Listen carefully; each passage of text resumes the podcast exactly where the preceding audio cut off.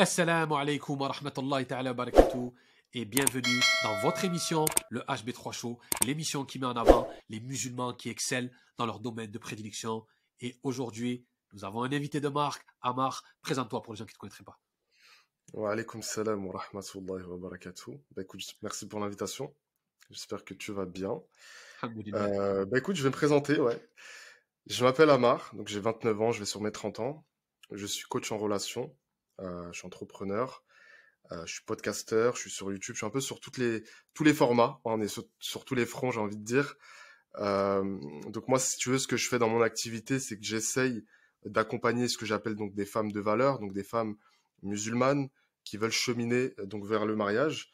Alors le but, nous, c'est pas de leur présenter le prince charmant, mais c'est de leur donner tous les outils pour cheminer vers le mariage sans déroger, si tu veux, à leurs principes, leurs codes et leurs valeurs.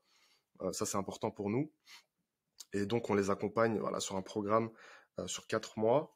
Euh, et puis, voilà, je suis un peu partout, comme je te le disais. on essaie de créer du contenu, de créer de la valeur à notre petite échelle. Et comme je le dis souvent, tu vois, aujourd'hui, c'est vrai que sur les réseaux, il y a beaucoup de toxicité, il y a beaucoup de contenu inutile. et on essaie à notre petite échelle, je pense toi comme moi, de pallier un petit peu à ça et d'essayer en tout cas d'apporter des choses intéressante. Donc voilà, s'il y a d'autres choses que tu veux que je te précise, bah t'hésites pas. non, là tu nous as teasé l'émission. Là, c'est la première fois qu'un invité fait ça, tu as teasé l'émission. Et on va commencer par faire un flashback. Tu es né où? Tu as grandi où? Ok. Je suis né à Montreuil, dans le 93, en 1993. Euh, alors j'ai grandi dans une famille euh, très modeste, on va dire. Donc à l'âge de un an, euh, un petit peu avant, j'ai été envoyé au Maroc pendant deux années où j'ai été élevé par une de mes tantes.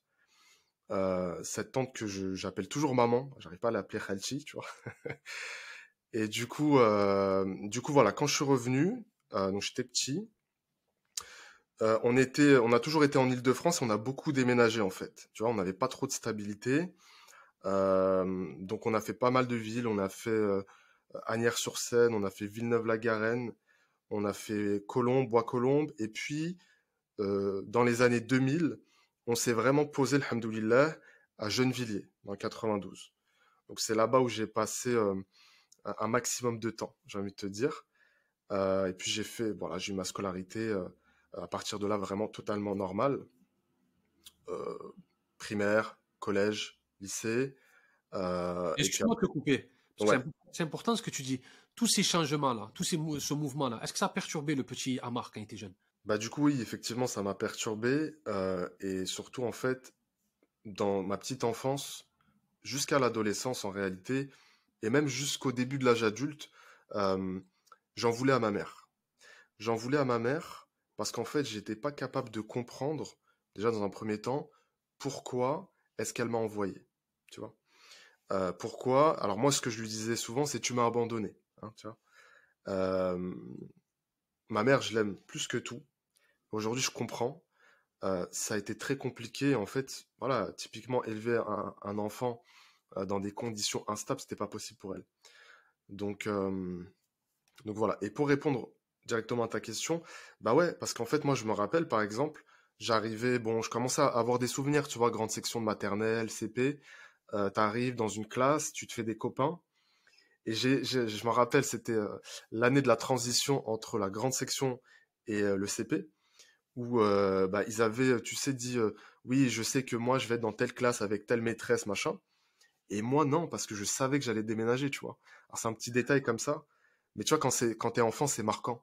C'est vrai. Euh, et je me rappelle même, il y avait ce petit garçon, je, je me rappelle plus de son prénom, qui donnait des bonbons à tous les gens qu'il allait retrouver dans la classe supérieure.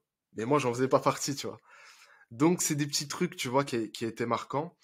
Et puis, euh, à chaque fois, il y avait cette instabilité de se dire, bah, je vais retourner dans une nouvelle classe, je connais personne, etc.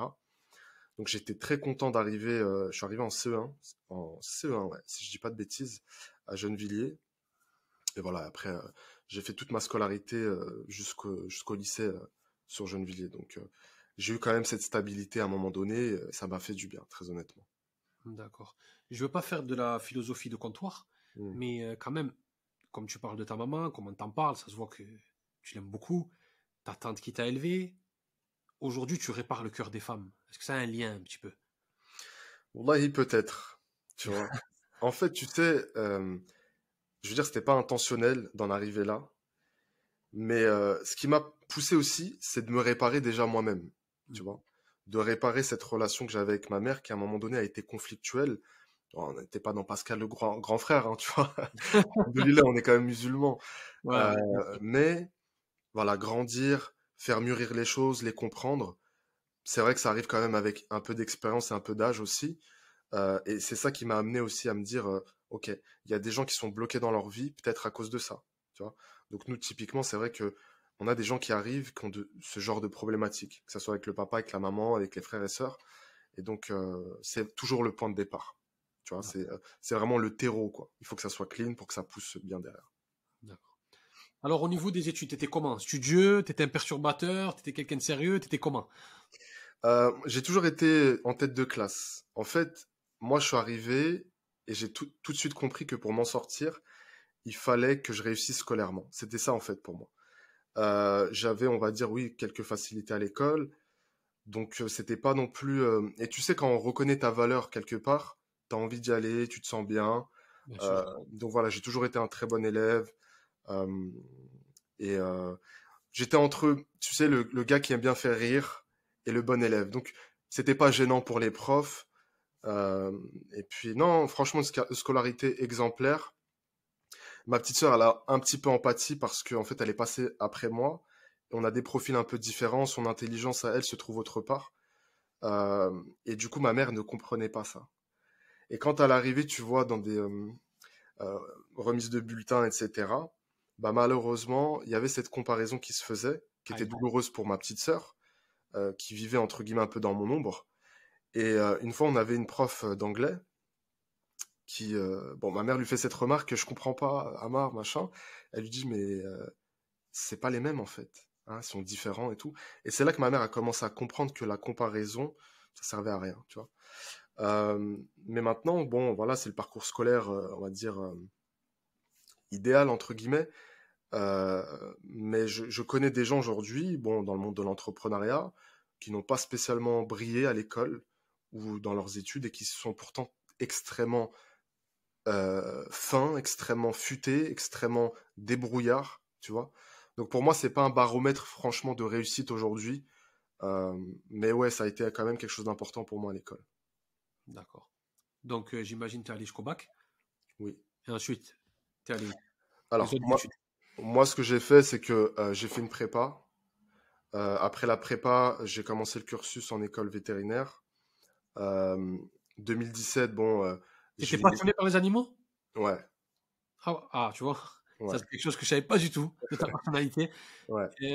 T'es passionné par quoi? T'es plutôt canin? T'es plutôt. C'était quoi? Moi, j'étais plutôt félin quand j'étais plus. Félin Ouais. En fait, bon, pour te, te dire la vérité, quand j'étais petit. Ah, ah oui, oui, on dit que la vérité. je vais te okay. Le rêve, c'était d'être paléontologue. Tu vois Moi, j'aimais beaucoup les dinosaures et tout, tu vois.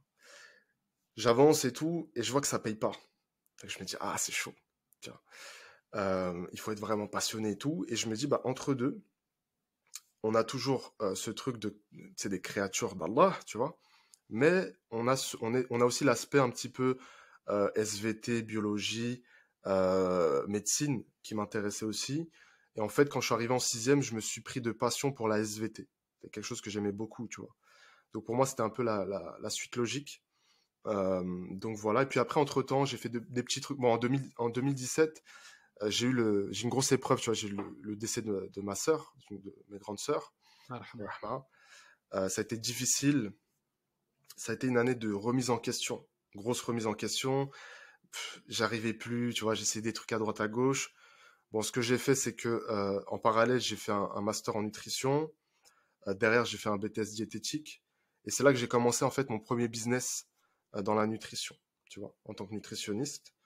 et puis, et puis après, on va peut-être qu'on en parlera après. On est arrivé à ce qu'on fait aujourd'hui, tu vois.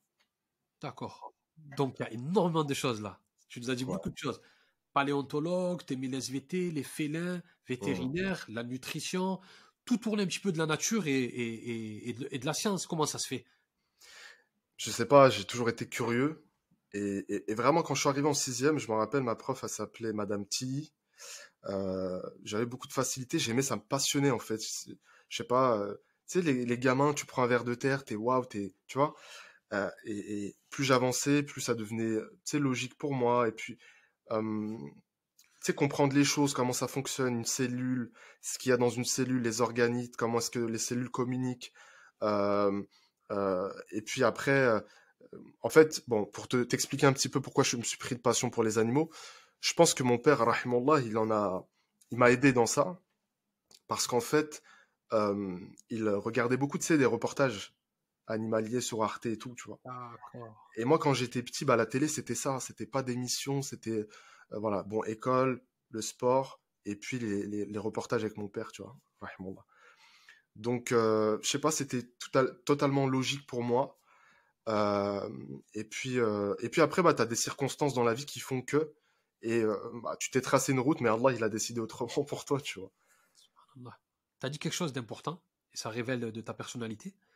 Et il y en a qui vont dire c'est ambivalent, mais en fait, non. C'est que tu as dit j'aime les dinosaures, la paléontologie, mais ça paye pas. Donc il y a marre le businessman, il y a marre le scientifique, d'accord, mais il y a marre le businessman. Comment tu fais, comment ils font pour cohabiter les deux? Bah en fait, il faut être assez terre à terre. C'est-à-dire que on peut pas vivre d'amour et d'eau fraîche, c'est une réalité. Et ça, euh, c'est une thématique que j'aborde aussi avec les, gens qu'on a en programme parce que il y en a qui le pensent. Et pour te dire la vérité, c'est dans le cadre du couple. on reviendra. Non, en fait, il faut, il faut faire des sous. C'est une réalité. voilà, non, on va dire les choses. On sent le Parisien là. si on veut avancer, t'es obligé. C'est pas mauvais, bien sûr. T'es obligé. Après, il y a l'art et la manière, il y a ce que tu fais avec et tout. Bien sûr. Euh, mais oui, effectivement, euh, la passion, c'est super. Mais quand la passion, elle peut payer, c'est encore mieux. Tu vois. Encore mieux, bien sûr. Donc, euh, et puis, tu sais, dans chaque branche, tu vois des, des footballeurs, tu vois des acteurs, etc. Il y a des milliers, peut-être des centaines de milliers de personnes, mais il y en a qu'un qui a l'Oscar. Il y en a qu'un qui a le Ballon d'Or, tu vois. Et il y en a qui triment toute leur vie, sont passionnés comme personne mais ils n'y arrivent pas. Qu'est-ce qu'ils sont obligés de faire à un moment donné? Bah, De retrouver, tourner au travail, tu vois, et de faire quelque chose qui paye, tu vois. Ça peut paraître triste, mais c'est aussi la réalité de la vie, tu vois. Après, il faut se donner les moyens, mais de manière intelligente. Exactement. Bon, on a brossé un petit peu le, ton portrait, là, de ton enfance, ta jeunesse. Moi, ce qui m'intéresse vraiment, comment tu es venu? C'est quoi l'historique, vraiment, le départ? Mmh. pour te dire, je vais coacher les femmes de la communauté Comment c'est venu, mais vraiment le départ? Ok. Alors, nutritionniste, tout par de là en fait. J'ai une spécialité, donc j'ai fait un DU dans ce qu'on appelle les TCA, troubles du comportement alimentaire. Et en fait, à partir de là, euh, j'ai remarqué qu'il y avait beaucoup de femmes qui galéraient à s'en sortir de ces TCA. Donc je les accompagnais, je leur faisais leur plan alimentaire, etc. Mais c'était compliqué. Ce que j'avais lancé à l'époque, 2018-2019, euh, je crois. C'était un coaching, euh, comment est-ce que j'ai appelé ça? Coaching mental. C'était pour ces femmes-là qui avaient du mal à se détacher des TCA. Donc, franchement, j'ai bourriné des bouquins et tout. Et le but, c'était vraiment qu'elles puissent s'en débarrasser. Donc, en fait, le point de départ du vrai coaching, c'était là, tu vois. on les pousse à l'action, etc. Donc pour l'instant, voilà, je suis dans mon business, machin, ça marche plutôt bien. On n'atteint pas non plus euh, la stratosphère, mais c'est confortable, c'est tranquille, tu vois. Euh, et un jour, je tombe sur un live entre deux sœurs. Euh, l'une que tu connais, c'est Ikram. Oui. Et qu'on a reçu. Moi, je me trop chaud. Exactement. Et une qui s'appelle Anouk, qui est love coach. Oui, je connais. Voilà, je tombe sur ce live et je vois qu'il y a un engouement de malade, tu vois? Il faut savoir que moi, ces femmes que j'avais aussi euh, dans ce, coaching, c'était des femmes qui avaient eu, tu sais, beaucoup de... Ah, pour certaines en tout cas, le point de départ de leur euh, trouble du comportement alimentaire, c'était des ruptures, c'était un divorce, c'était ces choses-là, tu vois.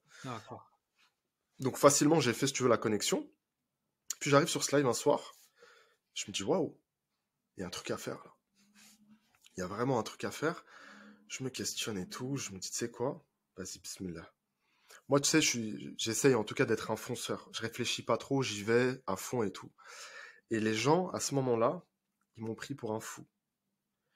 Ils m'avaient déjà pris pour un fou quand donc je me suis formé à la nutrition et que j'ai lancé un business en ligne, alors que le, schéma classique, c'est quoi? Bah, Soit tu travailles à l'hôpital, soit tu ouvres un cabinet. Et puis là, il a son truc qui marche plutôt bien, qui est cool. Il va vers autre chose, tu vois. mais je me suis pas posé de questions. Je me suis dit, allez, on y va. Les gens, je m'en fiche. Je fais ce que j'ai à faire. Donc, ce que j'ai fait, euh, pendant cette période de transition sur entre les deux, donc j'avais mon truc qui tournait machin, je me suis formé simplement à la thématique.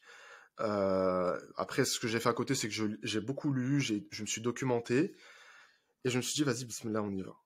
Donc en parallèle, au début, tu sais, je gérais les deux. Très difficile, hein. tu sais ce que c'est que de gérer un compte Instagram? Moi, je t'ai connu là. Ouais. Quand tu avais les deux. Exactement. Compliqué, machin. Euh, et puis après, quand j'ai commencé à monétiser le deuxième, bah le premier, je l'ai laissé tomber. Donc aujourd'hui, je suis vraiment focus sur vraiment le coaching euh, relationnel, tu vois. D'accord. Alors, comment on apprend être un docteur love Moi, j'aime ça, docteur love. Comment, comment ça s'apprend? Ça s'apprend par l'expérience. Il faut avoir euh, plein de ruptures. Il faut qu'on nous ait abandonnés. Il faut qu'on nous ait euh, trahis. Ou il faut justement travailler sur des livres, sur des méthodes bien précises les deux. Bah, je, pense que c'est les deux en fait. voilà, c'est ça. Tu sais, euh, alors les outils euh, théoriques sont très bien, mais il n'y a rien de plus parlant que le dur, que le concret, que l'expérience, tu vois. Et l'expérience, c'est pas que la mienne en réalité, c'est aussi l'expérience que j'ai pu engranger bah, à travers mes amis, euh, les membres de ma famille et les gens que j'ai en coaching. Tu sais, nous, on coach, en général, on a des femmes entre 25, 35, 45 ans. Euh, une femme de 45 ans, oui, elle a des choses à m'apprendre, moi aussi, tu vois. Peut-être des situations que j'avais jamais imaginées, tu vois. Et, donc, plus j'avance, euh, plus je me rends compte que, ouais, en fait, il y a des trucs, c'est incroyable, des histoires, de, histoires qui sont dingues. Mais bien sûr qu'il faut se tenir à la page d'un point de vue psychologie, d'un point de vue connaissance, d'un point de vue dynamique relationnelle. Tu vois, ça, c'est des choses importantes qu'on essaie de véhiculer aussi. Mais, mais après, on reste aussi dans un rapport humain on personnalise beaucoup.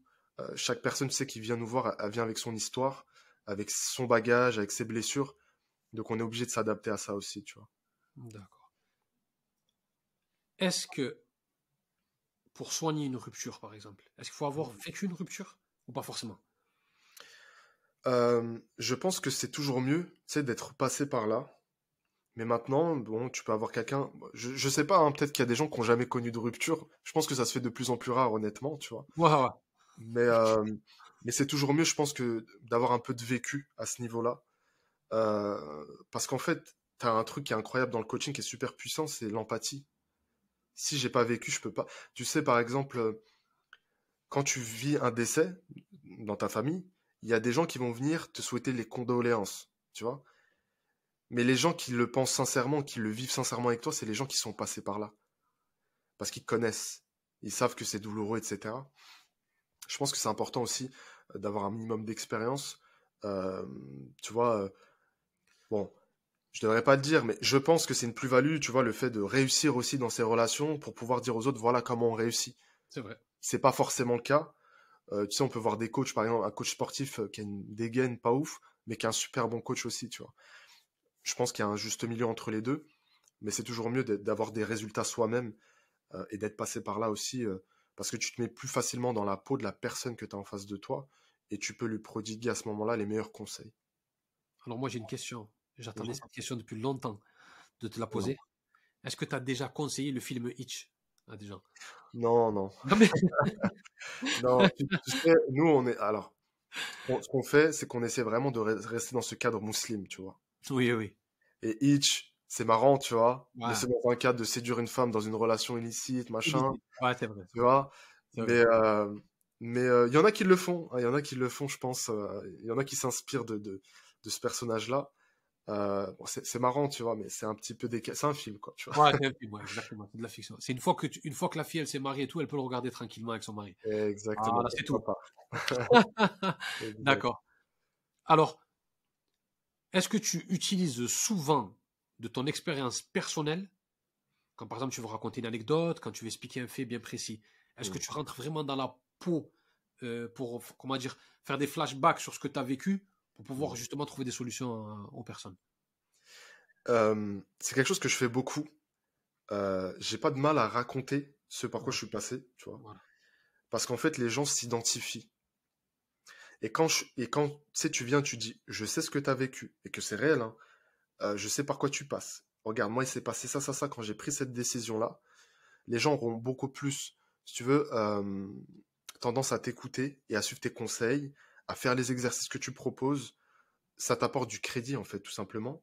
Et surtout que dans le coaching, on est dans un rapport humain. On se connecte aux gens. On n'est pas dans un truc, euh, tu sais, où j'essaie juste je sais pas, je te parle de la dernière technologie à la mode, du dernier air fryer, machin. Non, non, on se connecte à l'humain. Euh, il faut qu'on prenne soin des gens aussi, tu vois. Alors bien, sûr, c'est un gagne-pain, on va pas se mentir, mais il faut bien faire son travail. Et, c'est vrai que le retour d'expérience, c'est quelque chose qui plaît énormément, parce que les gens... Et, c'est fou, hein, parce que je te jure, wallahi, des fois, tu arrives en fin de programme, et tu t'es attaché à ces gens, tu as une espèce de nostalgie. Ah, c'est la dernière séance, tu vois. Et c'est là qu'ils te font des beaux retours et qui sont contents, qui sont satisfaits. Euh, et puis moi, je garde de super bons euh, souvenirs de certains, honnêtement. Euh, alors, je vais pas dire tout, ça serait mentir. Mais il y en a, tu te dis, waouh, franchement, c'était une belle expérience. Et on sait, comme je te disais tout à l'heure, apporter mutuellement aussi, tu vois. D'accord. Pourquoi que les femmes et pas les hommes? Très honnête avec toi, les hommes, ne, malheureusement, hein, n'investissent pas sur eux. Dans ce domaine-là, en tout cas beaucoup de mal à investir sur eux. Les hommes musulmans, tu parles? Les hommes musulmans, ouais. Ils n'investissent pas sur eux, c'est-à-dire? Non. C'est-à-dire que euh, investir dans un programme, déjà investir par exemple sur un truc tout, bête, hein, euh, un coaching personnalisé en one-one, une heure, ils le font pas. Tu peux le mettre à 60 euros, à 50 euros, ils le feront pas. Très très rare. Alors, que dire d'un programme à 1000, 2000 et plus? Impossible. Il y a aussi ce truc chez les hommes qu'on a. On a cet ego. Hein. Ah, lui, il va m'apprendre quoi, lui, tu vois? Eh non, je suis un bonhomme, je, connais, tu vois. Et après, on a ce truc aussi de cette difficulté à s'ouvrir aux autres. On garde beaucoup pour nous. L'un dans l'autre, ça fait que les hommes ne veulent pas investir sur eux. Il y en a qui le font, attention. Mais la majorité, c'est pas le cas. Tu sais, je suis intervenu euh, une fois dans une association, euh, super association, et en fait, ces femmes-là, elles ont galéré. Elles voulaient faire 50-50. 50% de femmes, 50% d'hommes. Elles font des meetings, tu vois, encadrés et tout. Euh, elle m'a dit pour remplir le nombre d'hommes, ça a été une bagarre, tu vois.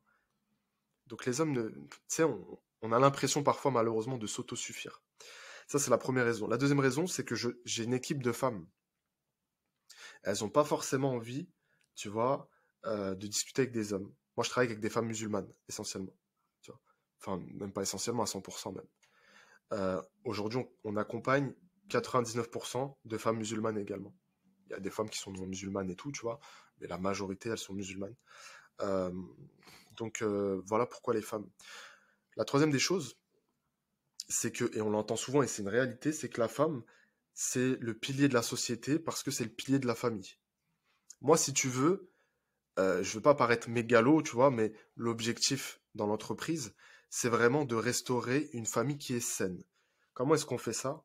Eh bien, on rend ces femmes saines, on leur donne tous les outils pour qu'elles puissent rencontrer ce que j'appelle un homme de valeur, musulman, et de là, en fait, on va mettre fin à la toxicité que peut-être notre génération a subie. Une famille monoparentale, parfois des excès, de la violence, etc.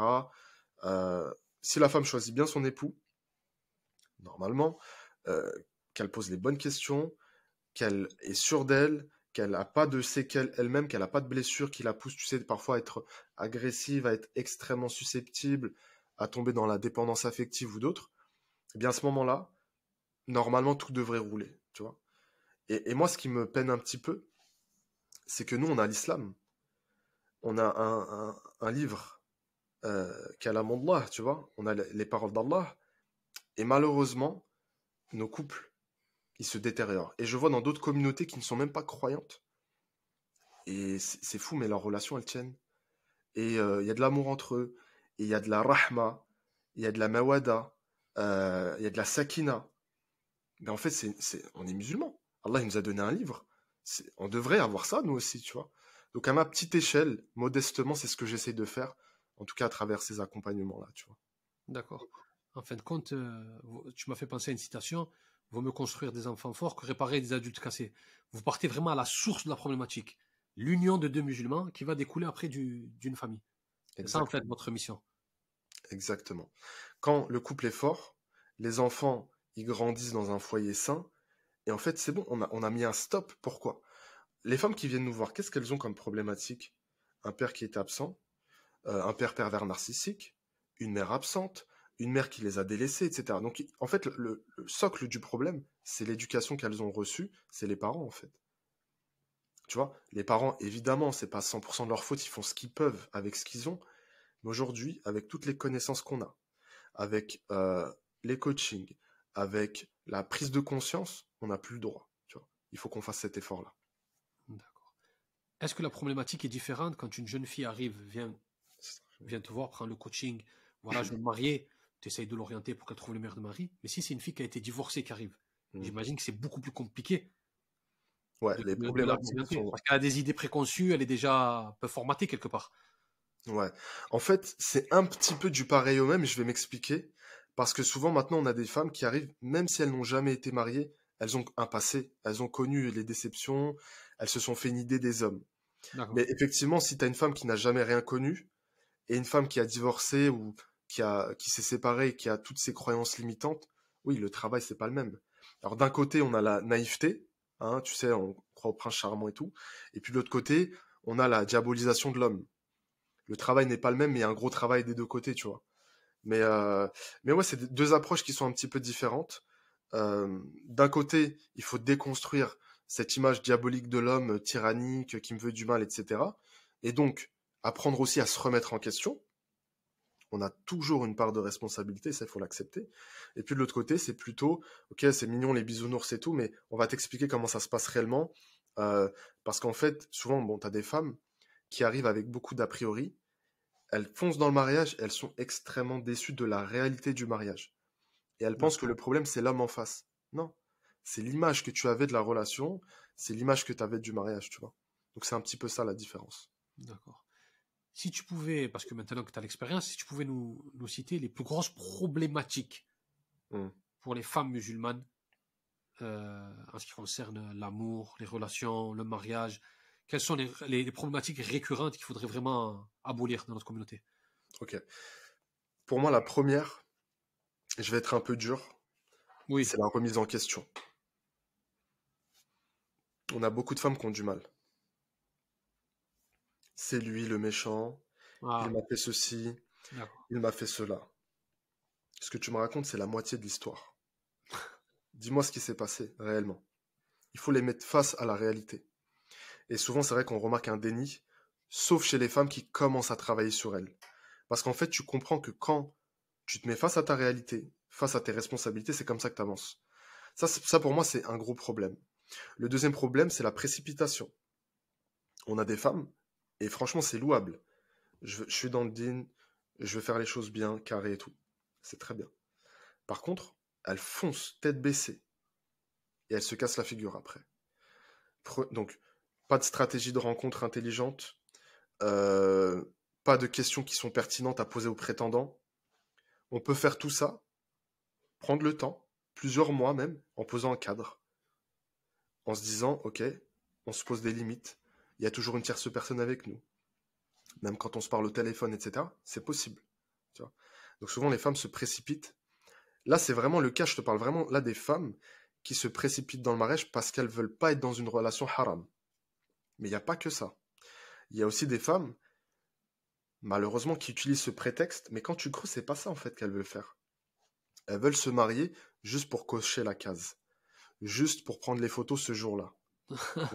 c'est pas bon. Pour la musique, comme on dit. Et eh ouais. Pour être la plus belle ce jour-là, etc. Et je sais que pour les femmes, tu vois, parce que depuis qu'elles sont petites, on leur parle de ça, c'est un, jour important, je le comprends totalement. Mais il faut réfléchir à l'après aussi. C'est une construction, en fait. C'est Le mariage, c'est quelque chose de sacré, tu vois. Euh, Allah, il nous a créés par père.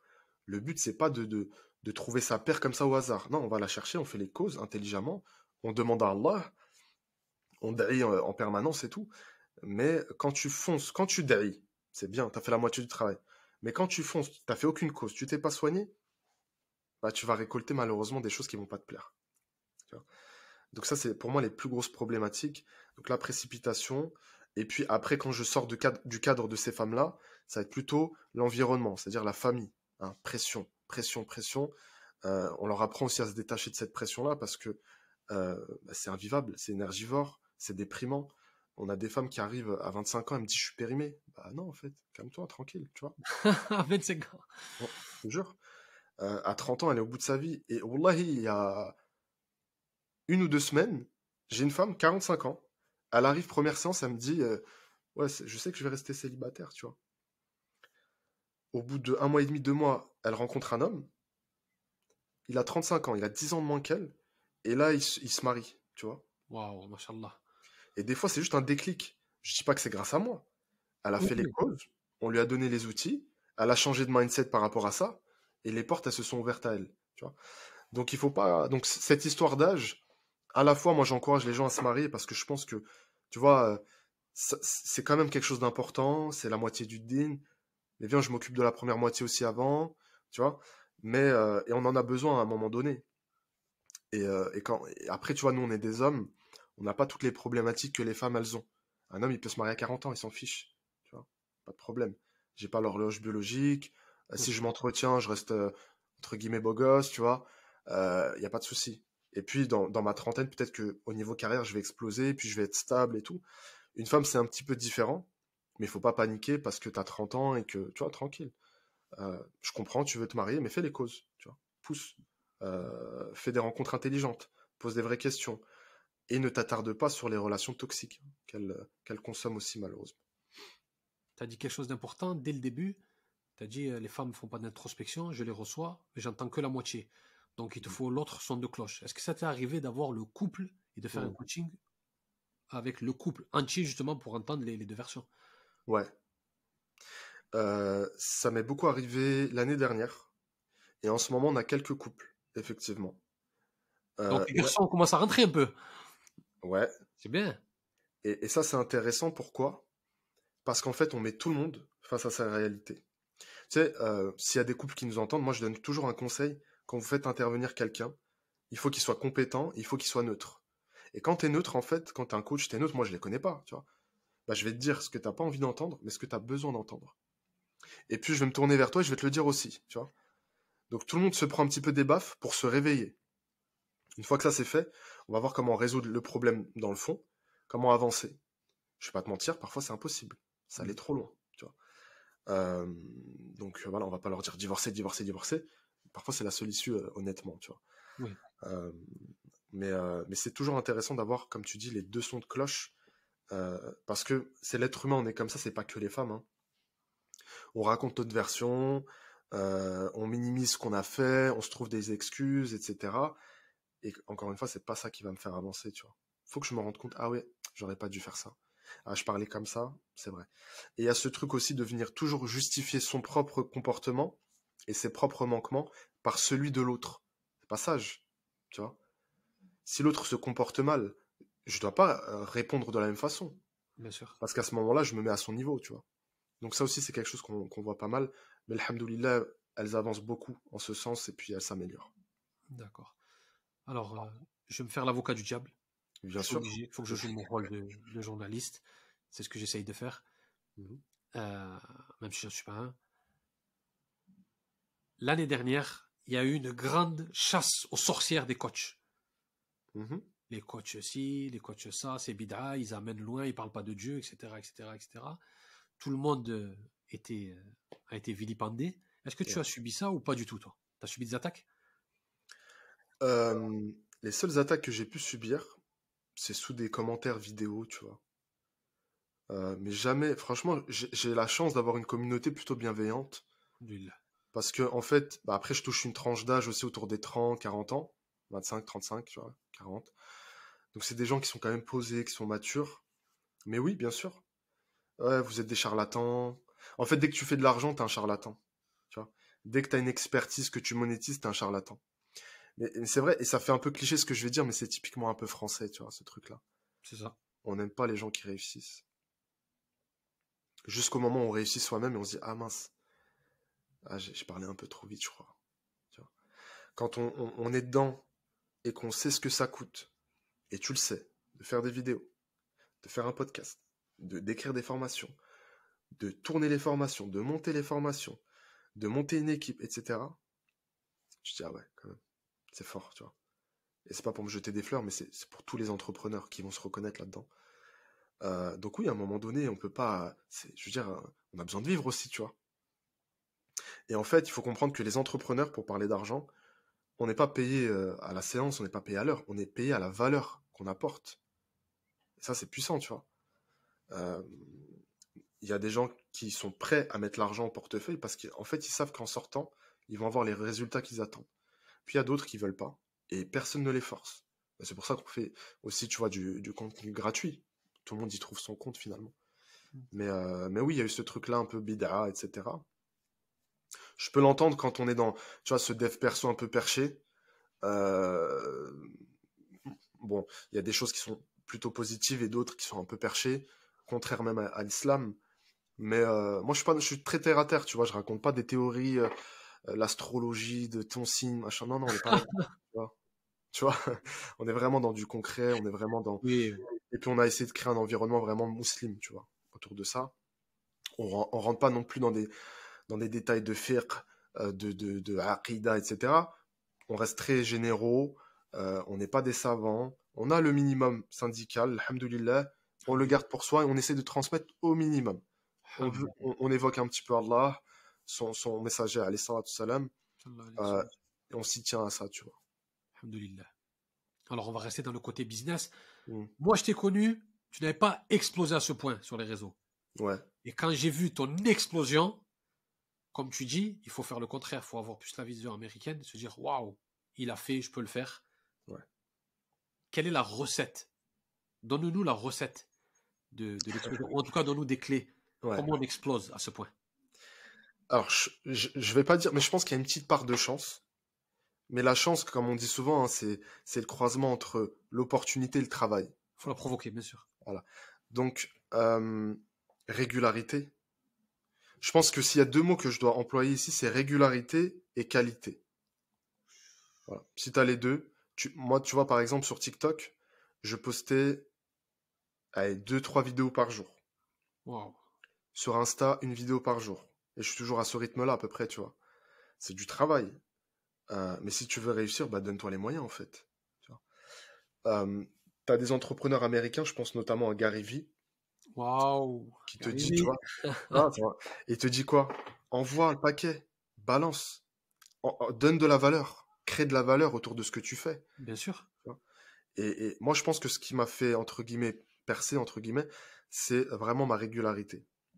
Et après, moi, j'ai une mentale aussi de, de, pitbull. Je lâche pas, tu vois. Il y a des moments où ça prend pas, tu te dis purée, qu'est-ce que je fais là? Regarde, je suis à 3000 abonnés, ça bouge pas. Continue, envoie, envoie, envoie, balance. Essaie de changer des choses. Essaie de changer de format. Essaie de changer de décor. Euh, prends un micro, améliore des choses, investis. Tu vois, moi j'ai investi beaucoup aussi dans, bah, dans du matériel. Euh, au début, c'était l'iPhone. On a fait un peu d'argent, on a pris une caméra, on a pris un micro, etc. Donc investir dans son business en fait. Tu vois. Non, mais tes images, elles sont, elles sont toujours très, très, très soignées. J'ai remarqué. J'essaye. Après, des fois, je la flemme, je prends l'iPhone. Mais là, tu vois, bah, typiquement, là, j'ai un colis à récupérer tout à l'heure. c'est un micro que j'ai pris pour l'iPhone. Tu vois Maintenant, quand je filme avec l'iPhone, je vais essayer d'avoir un, son de bonne qualité parce que c'est important, tu vois. On arrive euh, bientôt à la fin de l'émission. Qu'est-ce qu'il faut attendre de Amar, notre coach love de la communauté? Qu'est-ce qu'on peut attendre de toi dans les mois qui arrivent là? Ou même dans l'année 2023 bah écoute, on va continuer ce qu'on fait en programme, on va continuer d'accompagner des femmes. Euh, l'objectif, c'est d'en accompagner beaucoup, énormément, euh, de pouvoir, comme je disais, faire notre petite différence. Je, vais me concentrer aussi sur le podcast cette année, sur YouTube. Euh, là, j'ai pris un monteur. voilà, j'essaie de déléguer au maximum pour me dégager du temps et, essayer de créer de la, de la, valeur du contenu. Et puis 2023, je pense que ça sera aussi synonyme de formation en ligne spécifique, accessible à tout le monde. Euh, mais je pense que ça va tourner autour de ça, Inch'Allah, cette année. Ouais. Inch'Allah. Alors, avant qu'on se quitte, mhm. le HB3 Show et l'association Moon Voice, nous avons créé une cagnotte pour les enfants de la Lune. La maladie des enfants de la Lune, comme vous savez, ils ne peuvent pas euh, aller dehors, les rayons du soleil les attaquent leur peau. Alors, on a créé cette cagnotte pour cette association Moon Voice avec Anne-Françoise Roby, qui est la référente France, et Ahmed Zinoun, qui est là-bas à Fès. C'est pour les enfants au Maroc. Il fait un travail incroyable avec son équipe. Donc, on s'est dit, pendant la saison 2 du HB3 Show, on va faire une petite cagnotte. Inch'Allah, vous avez le lien dans la description et vous donnez ce que vous pouvez. Comme on dit, dans l'islam, aucune aumône n'arrive une richesse. Si vous donnez un euro, vous donnez un euro, 10 euros, 10 euros, 1000 euros, 1000 euros, peu importe. En tout cas, on attend de la générosité des musulmans car on sait que les musulmans sont généreux. Parce que c'est bien de faire des émissions, c'est bien de mettre en avant les gens, mais il faut toujours penser aux, plus démunis, à ceux qui souffrent, aux opprimés. Et c'est ce que, ce qu'Allah nous enjoint de faire pour aider nos frères et nos sœurs. Donc, je vous laisse le lien en bas de la description. Amar, barakallahu euh, tu nous as vraiment édifié avec tout ce que tu nous as raconté. Tu nous as raconté des choses euh, incroyables. Et c'est très, très, très éclectique. Et ça reflète vraiment ta personne avec une ouverture d'esprit, alhamdulillah. Donc, je comprends pourquoi maintenant tu accompagnes, tu accompagnes les sœurs et que tu travailles avec excellence et soigneusement. En tout cas, c'était un honneur et un plaisir de recevoir, de te recevoir. Et je te laisse le mot de la fin, Inch'Allah. Bah écoute, plaisir partagé. Je te remercie pour l'invitation. Et, et, vraiment, s'il vous plaît, je sais qu'il y a beaucoup de musulmans qui te regardent qui se posent des questions, est-ce que je vais me lancer ou pas? Tu apportes des réponses et moi j'ai envie de leur dire, allez-y, foncez et il y a de la place pour tout le monde. En fait, vous allez briller par votre travail, votre personnalité, vous pouvez réussir aussi. Euh, et je pense que à travers ton émission, on voit des profils différents qui ont réussi. Il ne faut pas se dire qu'on est des exceptions, absolument pas. Et puis voilà, foncez. Et ben, merci pour ton travail parce que c'est vraiment excellent aussi. Merci pour l'invitation, c'est super, super cool de ta part. Avec grand plaisir, mon frère. Voilà, le HB3 Show, c'est terminé. On se dit à la prochaine. Salam alaikum. Wa alaikum salam.